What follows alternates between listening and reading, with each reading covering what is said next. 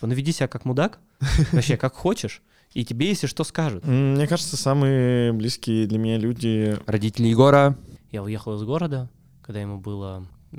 Сейчас, это очень сложно посчитать. О, да, давай вслух посчитаю, ты вырежешь это. У меня есть на самом деле эпизод, где я был говнарем. Да ладно. Каждый день. Каждый день, да. Ты систематично забываешь убирать колбасу в холодильник. Нам нужно поговорить.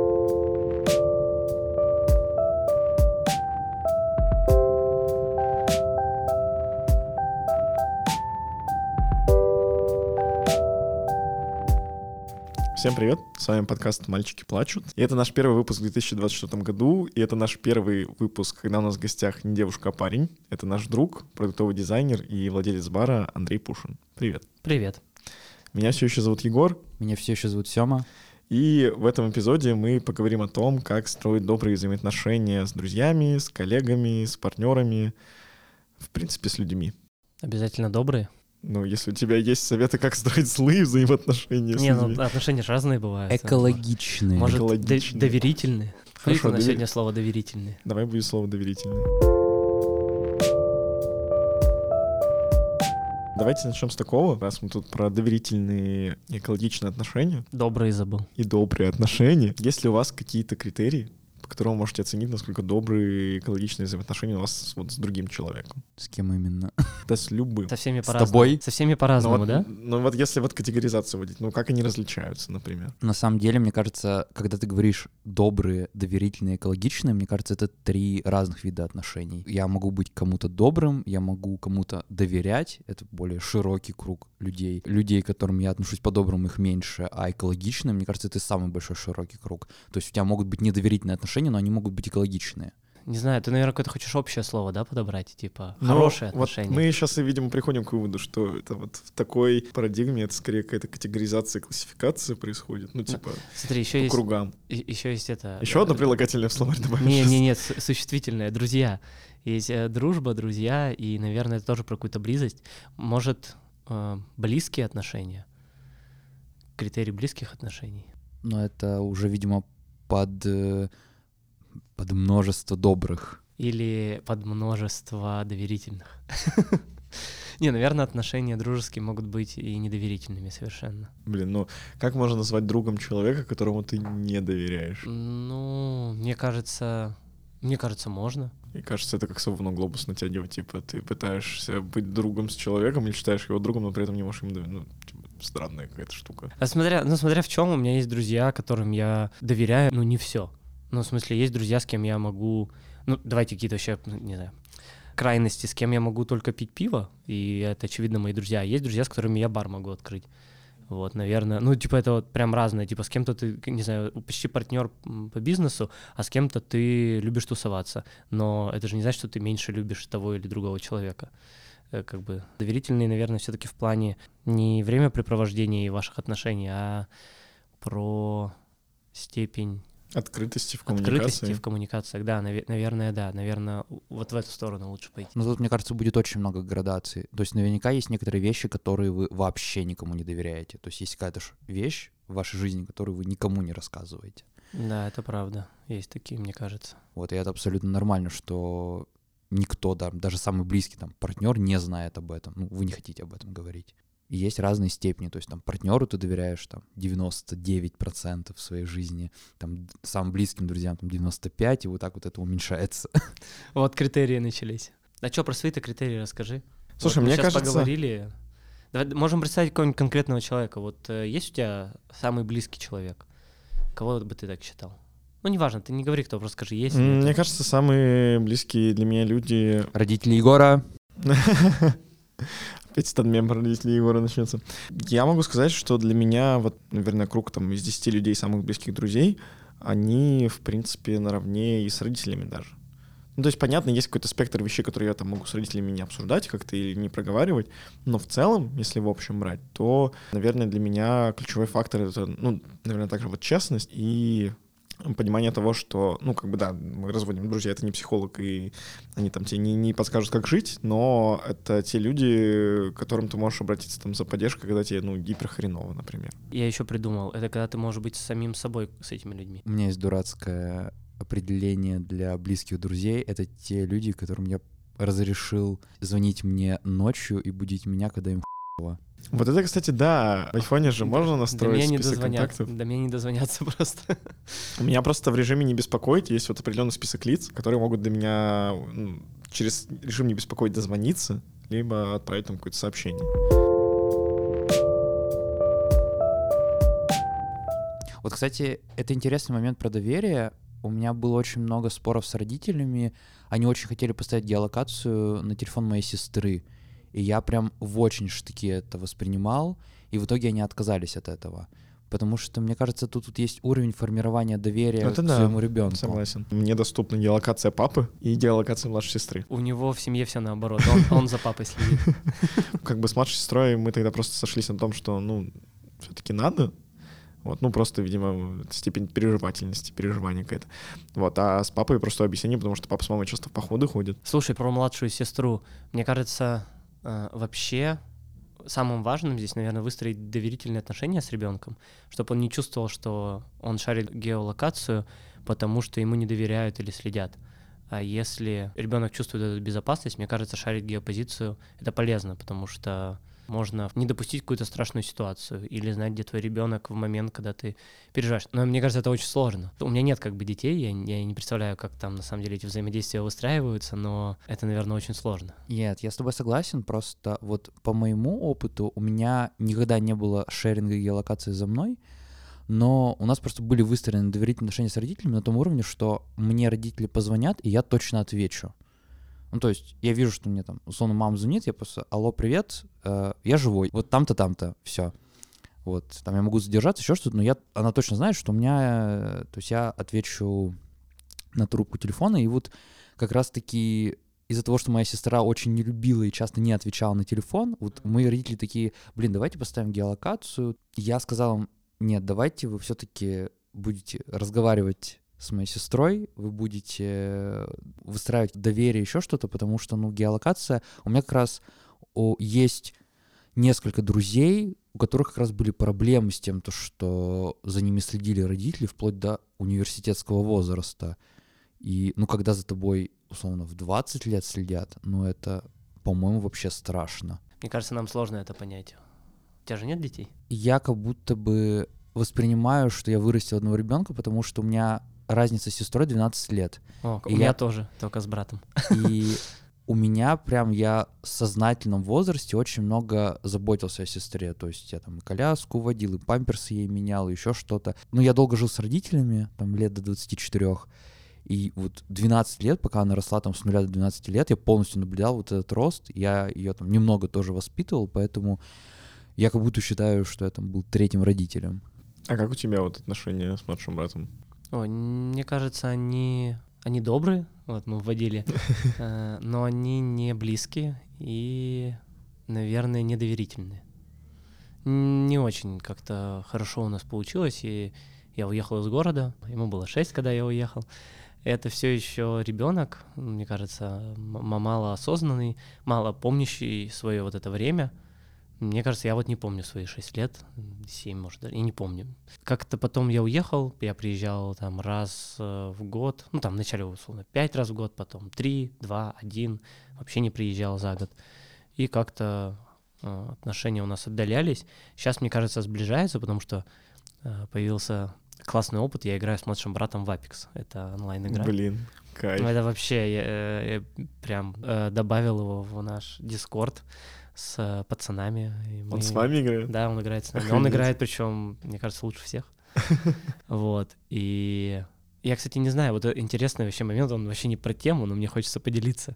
У меня э, появились, ну, начал работать, появились деньги, и каждый раз, когда день рождения у брата, мне хочется ему подарить что-то классное. Типа, ну, что-то, что, может быть, родители ему не подарят, он сам себе не купит, и ты вот ему даришь что-то классное. Ну, что-то там про игры. Тут я ему подарил классные наушники, подписку на Spotify. Я узнал, что он наконец-то начал слушать музыку, он долгое время вообще никакой не слушал, как и я в его возрасте. И вот решил сделать такой подарок. И я иногда думаю, что я как будто бы, знаете, подкупаю его подарками. Вот, я при этом стараюсь всегда с ним откровенно разговаривать, честно говорить про эмоции, про чувства. Я вижу, что он стесняется, что ему тяжело, Мне кажется, потому что родители так не делают. Но я, я стараюсь. Мне бы хотелось хороших отношений с братом. Я не знаю, получится ли. Ну, вот у меня, кажется, похожая ситуация. У меня с младшей сестрой разница 8 лет, и в детстве, типа, мы сначала были прям вот рядом, там что-то играли, все остальное, а потом у меня появились э, друзья в школе, и я с ними стал чаще тусить. И вот эта вот коммуникация, она пошла в разные стороны. Когда я тоже от родителей съехал, когда я в универе учился, мы очень мало как-то общались. И вот сейчас будто бы это общение обратно как-то вот восстанавливается, заново конструируется. Ну, вот я не знаю, куда это зайдет. Недавно история была, что что-то родители были где-то в отъезде, а у нее стояло приложение на телефоне, которое ограничивает доступ там, в социальные сети, если там, ну, контроль времени. И она мне пишет, родители, как бы, они не без связи в походе, это, э, можешь увеличить лимит? Я такой смотрю, открываю приложение, смотрю, там лимитов куча стоит, такой, нахрен все сношу. Я такой говорю, блин, ты что сделал? Типа, родители же что-нибудь скажут. Такой, так, если что-нибудь скажут, отправляй ко мне. И вот это тоже ощущение такое, что ты как будто бы мелочами какие-то подкупаешь, эту коммуникацию, да, да. да. Мне вообще интересно побыть родителем, мне как-то это увлекает вообще, как вот э, тебе с партнером выстраивать отношения, чтобы ребенок, э, ну, в общем, не было вот этого, знаете, типа добрый папа, злая мама, или наоборот, или вот это, иди спроси у отца своего. У меня иногда были эпизоды, иди спроси у папы, папа такой, иди спроси у мамы, я такой, а да, нет, да, а что делать, мне куда идти? Да, делегирование такое. Вот, но это было редко на самом деле, вот, но у меня родители чаще, вот, ну, например, там вот про эпизоды, там, где ты находишься, все остальное, у родителей была очень простая политика. Ты, главное это, скажи, где ты будешь находиться, и кому еще можно позвонить, если вдруг мы тебя потеряем. Вот, это было офигенно, когда вот я поступил на матмех. Наверное, даже не когда я поступил на матмех, когда вот началась какая-то тусовочная жизнь к третьему курсу. А ты жил на тот момент с родителями? Да, я жил на тот момент с родителями. Типа, они такие просто писали, ну, во сколько там планируешь вернуться домой, когда нам начинать переживать. У меня тут вообще совершенно, конечно, другой опыт, э, в отличие от вас. Я 18 лет уехал, и э, родители, может быть, и хотели бы как-то за мной, может быть, поопекать, последить, но это невозможно, когда ты в другом городе.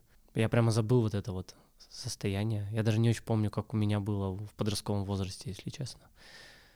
Надо с психологом своим обсудить. А нет такого сейчас, что вот ты вот приезжаешь, uh-uh. и контроль появляется? Не, я думаю, первые года, на, наверное, да, сейчас нет. Как у тебя вот в целом сейчас отношения с родителями выстроены? Ну, вот это ты начал. Мне кажется, напряженно. Очень. А, у меня была история, я красил ногти. Мне а, нравится это. Я понимал, что рассказав родителям, наверное, встречу волну непонимания. Э, но собирался ехать э, к ним. У меня были накрашены ногти, я не собирался их садить. Э, я не поехал, потому что мы очень сильно поругались. И эта история, мне кажется, была про сепарацию, про, наверное, условно, у меня открылись глаза про то, что меня родители воспринимают не как Андрея Пушина, а как Андрюшу, вот того, кого они себе придумали. Это во многом проявлялось. Ну, дальше мы там про разные вещи разговаривали. Со временем отношения наладились, но напряжение все еще есть, и мы как будто бы по-новому учим общаться. И это какой-то бесконечный, если честно, процесс. А, иногда он очень тяжелый. Вот. Но я не сдаюсь после каждой ссоры, наверное, или каких-то разговоров на повышенных тонах, или непонимания. Стараюсь написать какое-нибудь сообщение, в котором объясняю, что чувствую я, почему я сказал вот это. Спрашиваю, что чувствуют они. Они, правда, совсем никогда не говорят, что они чувствуют. Мне кажется, они просто как будто бы... Ну, когда я папа спрашиваю, что он чувствует, он говорит, что он делает. Но я думаю, что мы пройдем этот путь, станет лучше, но пока... Пока как-то, я бы сказал, напряженно. У тебя как с выдачей обратной связи родителям? У меня очень, наверное, двоякое, похожее э, отношение с родителями, как у Андрея, потому что мне очень тяжело добиваться от родителей, что они чувствуют, потому что они тоже такой, ну, как я называю, советской закалки. Меня вообще условно выращивали там, я всегда говорю, как машину, потому что меня там с детства отправляли в бесконечное количество кружков, потом там хорошая школа, олимпиады, и я такой, ну да, да, хорошо, буду это все музыкалка, все остальное. И, допустим, у моего отца была идея фикс, чтобы я там условно стал успешным, стал много зарабатывать, стал каким-то представителем э, жизни. И у меня был один такой ключевой момент, когда я стал достаточно ну, прилично зарабатывать, и я помог отцу купить машину. И вот в этот момент как будто у него что-то перещелкнуло, и в этот момент он перестал относиться ко мне как будто как к ребенку. Потому что раньше всегда была позиция, когда я что-то хотел, предлагал, мне говорили, что вот ты не прав, вот мы тут правы, вот делай так, так будет лучше. И всегда эти были споры, все остальное. А сейчас как будто бы выровнялось состояние. Отец начал меня уважать скорее как, ну, своего ну, что мы наравне стали. Он уважает мое мнение, я там прихожу, говорю, ну вот я поеду там на сплав. Я вижу, что ему некомфортно, он там беспокоится за меня, но я, и он такой говорит, ну ты это решил, ну как бы ты взрослый человек, э, ты сам все справишься. У тебя произошла инициация такая. Да. А что, что, что ты чувствовал в этот момент? Как, как это на тебя повлияло? Ну вот я осознал, что отец меня признал. Вот это вот признание, я, да, я, вот я, ты хорошее слово вспомнил, инициацию, вот это реально произошло. У меня, мне кажется, в плане какой-то личной свободы уже был, ну, было что-то выработано, ну, что они там спокойно относились к тому, что я там куда-то уезжаю и все остальное. Ну, есть у меня любимая история, как мы в 2020 году с друзьями со школы поехали в Сочи, просто родителям кидаю, типа, вот я в эти даты собрался поехать. Они такие, окей, и ехал за свои деньги. А вот последний, мне кажется, год э, у меня, ну, хоть вот и коммуникация с родителями какая-то там хорошая, но м- сейчас я прям ощущаю, как я начинаю отстраивать границы личные. То есть, э, ну, мне там становится гораздо проще сказать, что так, стоп, вот, вот сейчас я не хочу разговаривать, давай там поговорим потом, когда мы будем спокойнее. Ну, с папой иногда такое бывает, потому что у папы есть свойство иногда драматизировать, либо нагонять лишнего. Ну, типа, Обе- в панике. Обесценил так эмоции отца сейчас. Папа, я ничего не обесценил, мама, передай ему. А, ну, к тому, что а, я в одном из прошлых эпизодов говорил как раз таки об этом, что у меня отчасти тоже есть вот это вот, не знаю, приобретенный навык очень сильной тревожности иногда. Вот у папы Да, то, да. то же самое. Дай пять. Вот. И я в последнее время говорю, ему, так, погоди, давай вот сейчас сначала успокоимся, а потом продолжим. Либо, погоди, сейчас я не готов говорить, потому что иначе мы поругаемся. Либо там говорю, что давай мы вот так вот общаться не будем. Потому что вот эти вот всякие многоточия и какие-то открытые риторические вопросы с подтекстом типа ну, а, ты, конечно, можешь сам решить, но вот так вот лучше. Я, я, э, хочу ворваться. Ты сказал про э, давай, не будь, давай мы не будем так дальше говорить, потому что сейчас поругаемся. Вот, а я всю жизнь старался с людьми, которых очень люблю, не избегать таких моментов. И мне очень нравится момент в сериале «Офис», когда э, персонаж там своему мужу, они, в общем, вечеринка какая-то, и они ругаются и не разговаривают друг с другом. И потом говорит, поехали домой, нам нужно поругаться. Мне кажется, это очень сильно, и конфликт — это тоже форма коммуникации, которую надо уметь вести. Вот, это сложно. Я обычно так предотвращаю конфликты, которые у нас уже были.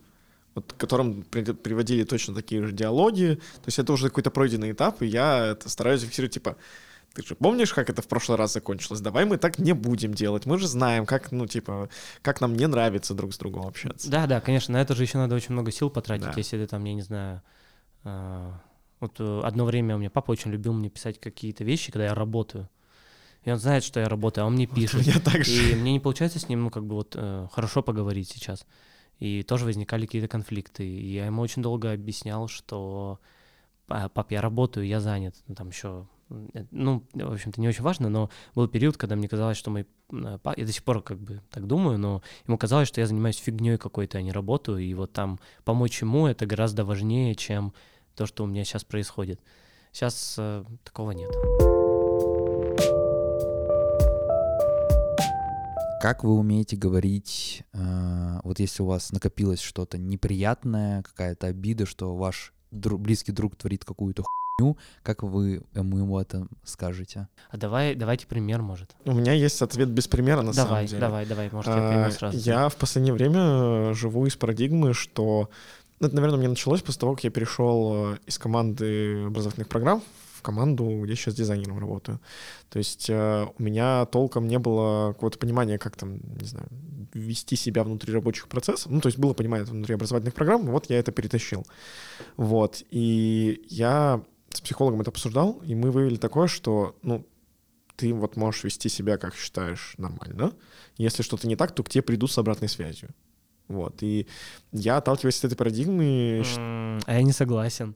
ну вот, ну, я вот отталкиваясь от этой парадигмы, обычно всегда, вот если мне что-то в людях не нравится, я понимаю, что как бы, ну, это прям проблема, я стараюсь как-то вот аккуратно сказать, что, блин, извини, вот мне так некомфортно. Ну, да, да. Но просто в первой твоей Я штуке- ожидаю такого же в свою сторону, что если я где-то оступаюсь, Ну, человек не будет молчать Ну да, но это... держать э, злобу, а э, придет и скажет. Это розовые очки, мне кажется. Я, я за что зацепился, это парадигма, что веди себя как хочешь, если что-то людям не понравится, они тебе придут и Но в скажут. пределах морали. Типа, в да, вот я как раз хотел сказать, просто э, мне кажется, эти слова можно интерпретировать так, что типа, ну веди себя как мудак, вообще как хочешь, и тебе, если что, скажут. Не-не-не, Вот. ни разу вот А, Ну, я не, не знаю, такое мне, мне кажется, тут, конечно, эмпатии надо обладать и понимать, что если ты там, я не знаю, а, с людьми решил пошутить шутку какую-нибудь непристойную, а люди, ты знаешь, что людям не нравится, мне кажется, не стоит ее просто шутить. Ну и да, всё. да. Ну, как бы это забота о других людях. А, вот. Я вообще подумал, ну, у меня тут такая, знаете, это а, умное слово, слово не вспомню. Ну, короче, двойственное чувство у меня.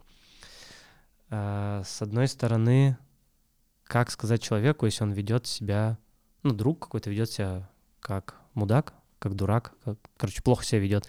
Как ему об этом сказать? Я вот думаю, блин, то на самом деле пусть ведут себя как хотят в рамках морали. Вообще, что угодно пусть делают. Я почему-то в голове представляю это отделенно от себя. Типа я вижу, как мой друг что-то делает кому-то плохо. У меня есть э, ситуация одна, когда мой друг, будем без имен, э, на тусовке, где все пили алкоголь, он потрогал девчонку за задницу. Она не то чтобы была против, но активного согласия явно не давала. И я ничего до сих пор никому не сказал, и я вообще как бы э, не знаю, о чем они говорили в этот момент. Но меня это очень триггернуло, и я довольно часто в голове вспоминаю эту ситуацию и думаю, блин, наверное, надо поговорить с другом. Вот, Прошло и- уже пять лет, да? Прошло года три. Я до сих пор помню. Я прямо в деталях все помню, и я не знаю, как с ним об этом поговорить на самом деле. Я думаю, он даже не помнит просто. Мне кажется, еще почему так сложно примеры придумывать, потому что и ситуаций-то толком таких не было. Ну, Как а, бы вот, вот а, вот, а вот каких? Вот непонятно. тебя никогда не было ситуации, когда, во-первых, твой друг производил какую-то полную хуйню, делал больно другим людям, и ты пытаешься до него достучаться, и он тебя ну не вот, вот слушает? смотри, окей, допустим, ситуация, где у тебя друзья расстались. Ну, ты как бы не имеешь права к кому-либо идти и что-то пропагандировать, потому что это их межличностные отношения, тебя никак не касающиеся. И ровно так же, как бы, если твой друг творит что-то в межличностных отношениях, в которых ты не задействован, ну, типа, ты как бы можешь прийти с обратной связью, но это тогда уже уходит в плоскость обратной связи по активному согласию.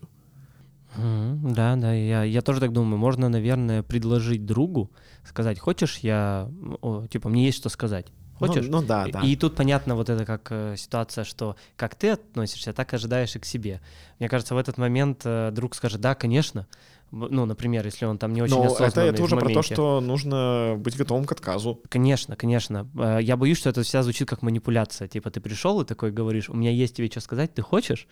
Очень сложно здесь ответить нет, потому Мне что кажется, как будто ты формулировка типа, если хочешь отказаться, откажись. Конечно, я Но с другой стороны, всегда все это делают. будто бы манипуляция какая-то, Да, ты да, такой да. ожидаешь, да. Это делай, что хочешь. Смотри, то есть получается, если друг творит херню, но это не относится напрямую к тебе, ты не имеешь права к нему подходить с обратной связью. А если твой друг творит какую-то херню, которая задевает тебя, ты имеешь право приходить с обратной связью. Ну да, потому что логике. это же влияет на тебя как бы полностью. Да, я вот как раз хотел сказать, что вот когда про ситуацию это спрашивал, мне очень было важно понять, и я представлял, фантазировал, что именно человек не со мной что-то делает, а рядом, и почему-то только такие у меня как бы ситуации в голове. А я подумал, что на самом-то деле гораздо чаще друзья могут сделать плохо в личном общении со мной. Вот. Но в этот момент я стараюсь говорить. Понял. Но просто у меня как будто бы есть такие ситуации, вот я могу такой более-менее экологичный пример рассказать. Я позвал сколько-то людей там на какую-то тусовку, условно мой день рождения, и там кто-то напился, начал условно доебываться очень бескультурно до других моих друзей. И я как бы несу ответственность, потому что это мой праздник. И я иду и вот думаю, типа, говорить или не говорить человеку об этом. Ну вот я пришел, сказал, типа, Как он отреагировал? ну он был пьяный. Да, да. И как отреагировал? Но вначале побузил, потом такой сказал, да, да, сори. А, ну это хорошо. Я к тому, что иногда вот такая коммуникация, особенно с пьяным человеком, она может не сработать. Ну да. И я в такие моменты всегда топлю за, знаете, э, что-то хитрое, как хитром можно сделать так, чтобы он перестал приносить э, недовольство. Попей водички. Ну, как-нибудь, не знаю, увлечь его чем-то другим. Вот, наверное, может сработать. Но, конечно, никто не обязан так делать или стараться. Можно просто выгнать, если человек нарушает границы других. А еще обычно всякие хитрые умные решения, они тратят очень много твоего серого вещества, и Да, ты да. устаешь после этого. Да, конечно. Конечно. Жить вообще тяжело. И коммуникации налаживать. У меня есть на самом деле эпизод, где я был говнарем. Да ладно. Каждый день. Каждый день, да. У меня э, из-за того, что вокруг много всего происходит, типа я могу выпадать там из общения в телеге, проталкивать какие-нибудь сроки, вот, и это очень сильно обострилось, э, вот когда я менял работу в этом году. У меня, типа, начинали э, происходить эпизоды, когда у меня выпадает э, один сайт-проект сильно.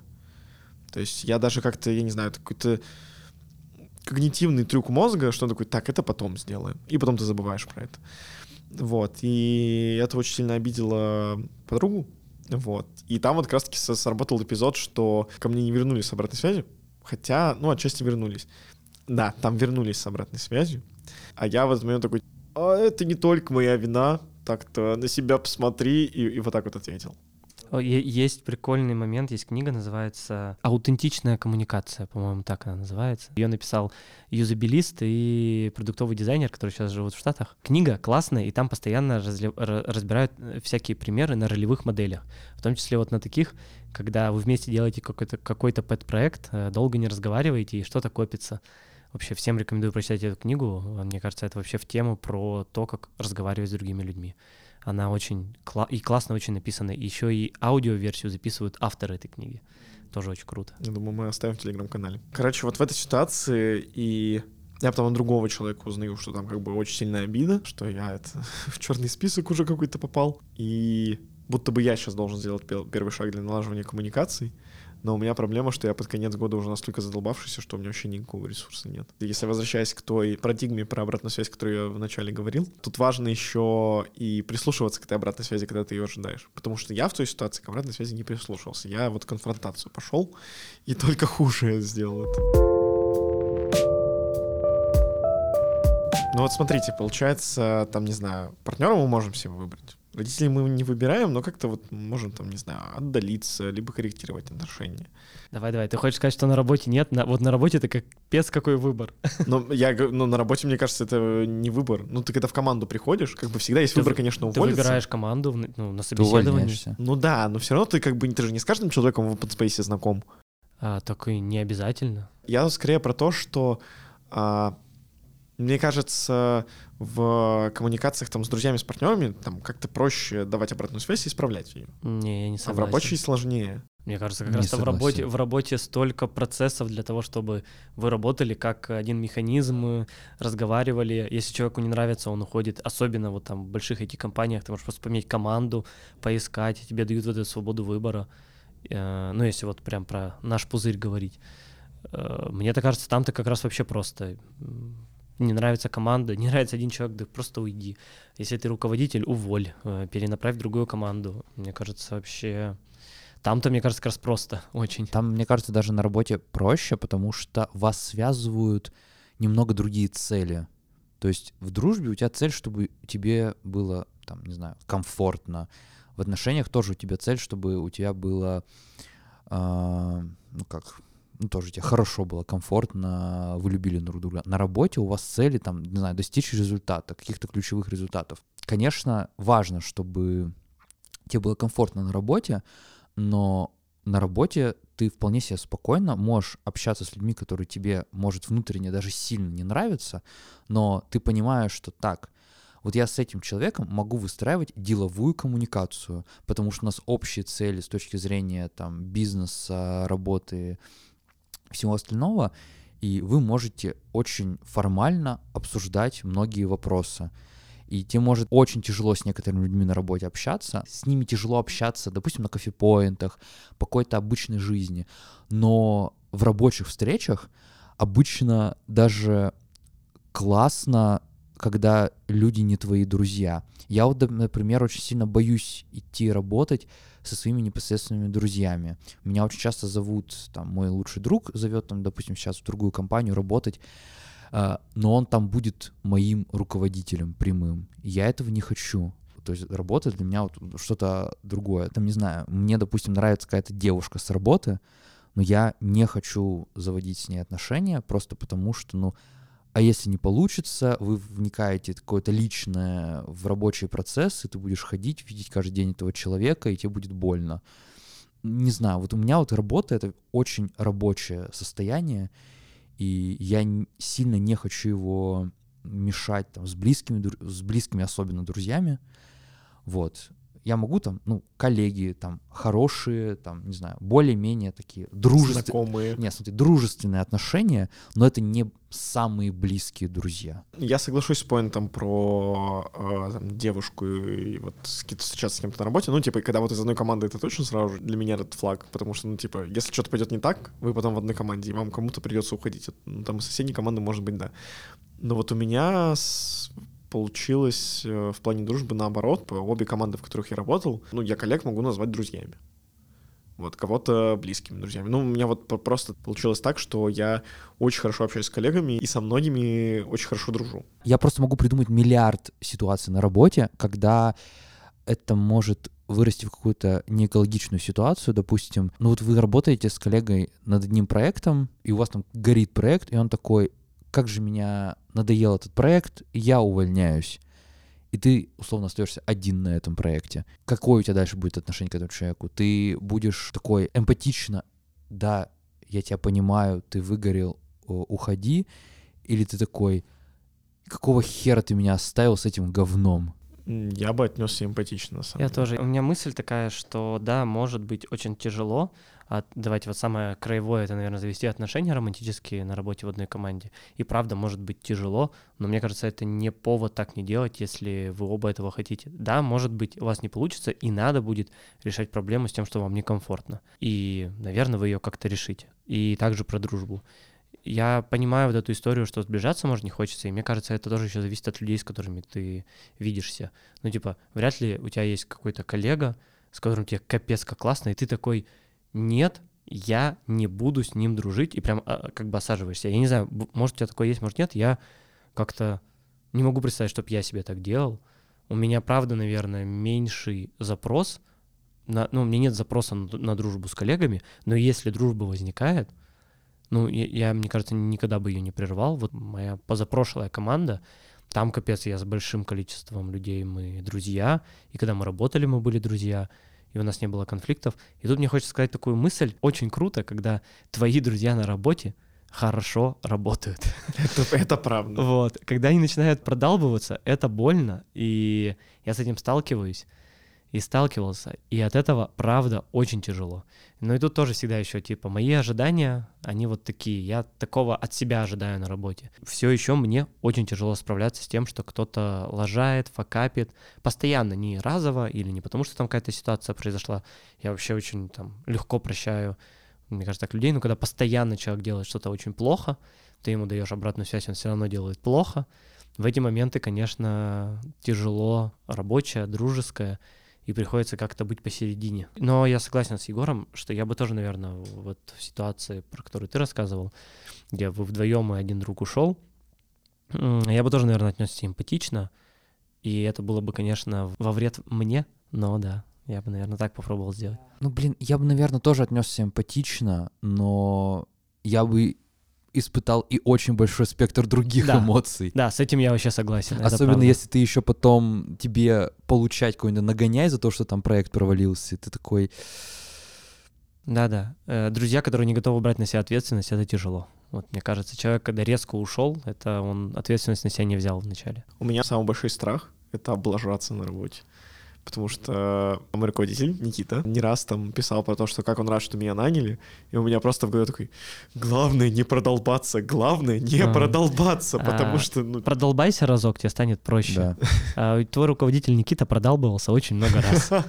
И ничего страшного. Он один из самых э, крутых дизайнеров, кого я знаю. Один из самых продалбывающихся людей, которых я знаю.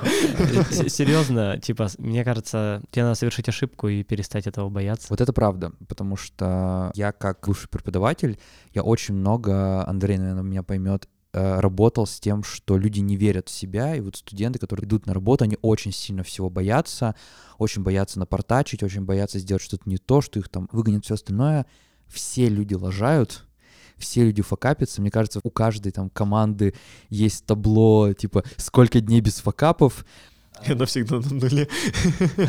ну, нет. Ну, иногда, да. И это нормально. Факапятся даже очень крутые специалисты, которые там 10 лет работали. И это абсолютно нормально. Мне кажется, в хорошей компании, в хорошей команде люди абсолютно адекватно к этому отнесутся, помогут.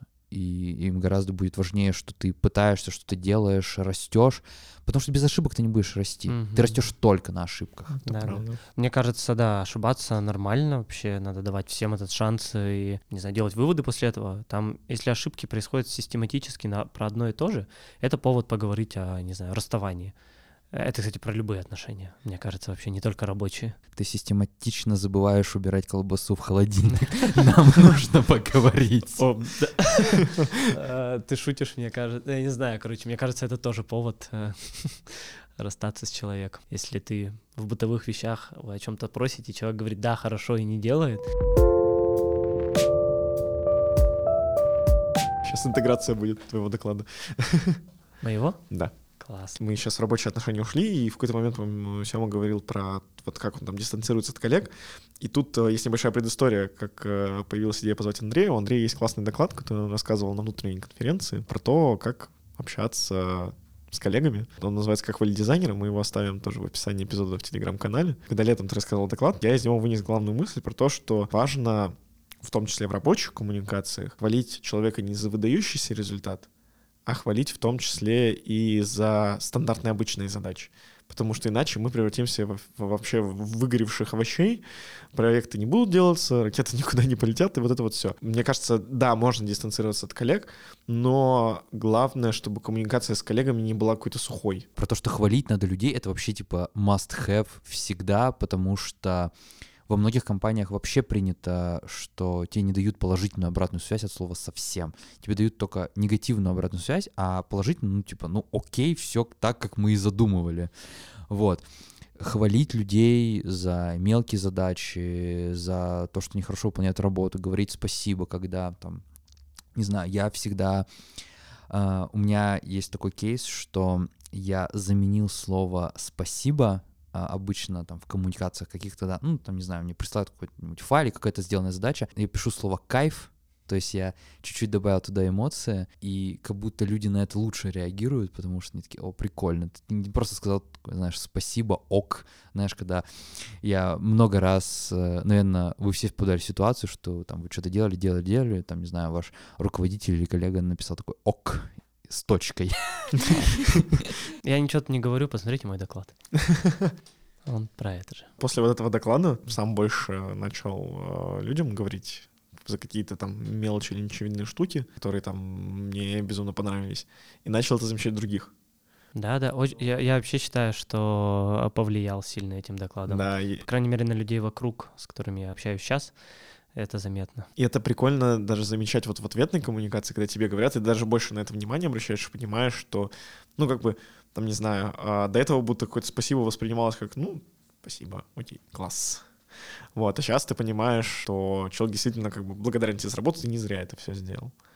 Да, И это да. офигенное чувство, мне кажется, когда ты проявляешь заботу о человеке, ну, либо там просто рабочую задачку делаешь и как-то, ну, в удобном виде преподносишь или что-то скидываешь, понимаешь, что человек это оценил, и ты правда помог. Я тут вспомнил историю, вообще не знаю, почему я не ставил ее в доклад, а она на меня капец повлияла, аж до слез. Я когда-то делал мероприятия, конференции для дизайнеров, и я их делал, потому что просто мечтал об этом. И вот после, там, проходит месяц или, может, неделя, я не помню, мне приходит вообще очень небольшая премия, и э, я такой, ничего себе, открываю Телеграм, вообще у кого-то спросить, что это вообще мне пришло. Мне пишет э, руководитель э, мой, Сережа Соловьев, он написал не просто такой, тебе там премия пришла вот за это, а он написал очень такое эмоциональное сообщение, просто почему он считает, что нужно дать мне премию. И я прям помню, я еду в маршрутке по Малышево возле Лавкрафта, я до сих пор помню, тогда не было еще Лавкрафта. И я, короче, прослезился, потому что мне было очень приятно, что человек правда замечает то, что я делаю, и зная особенно еще там, ну, у него, мне кажется, высокие стандарты а, всего, что и, так, и этот человек замечает, подмечает и говорит, это было очень приятно вообще. Почему-то вообще не вспоминал все это, сейчас это сеанс терапии произошел. У нас же есть э, коронный вопрос, но так как э, ты мужского пола, он будет другой. Когда ты последний раз плакал? А, когда я последний раз плакал? Вчера. Но мне было грустно. Я, мне нравится плакать. Я, я чаще плачу, когда испытываю какие-то хорошие эмоции. Вчера мне было очень грустно. Вчера я плакал. Спасибо тебе большое, Андрей, что ты пришел к нам. Спасибо, что позвали. Вообще было очень классно. Полтора часа, да? Полтора часа. Ну, час двадцать. Ну, там ты подрежешь. Э, офигеть, вообще прошло очень круто. Спасибо вам. Вы слушали подкаст «Мальчики плачут». Слушайте нас на стримингах. Добро пожаловать в 2024 год. Тут тоже еще будут разные выпуски. Подписывайтесь на наш телеграм-канал Listen Boys Do Cry. Там мы оставим ссылку на доклад Андрея, там мы оставим ссылку на книгу, о которой говорил Андрей. И... И на Андрея. И Нет, на Андрея еще. Хотел сказать, и с Новым годом. И выстраивайте хорошую коммуникацию с коллегами, семьей, партнерами и друзьями. Да, чтобы в этом году хотя бы коммуникация была у вас великолепной.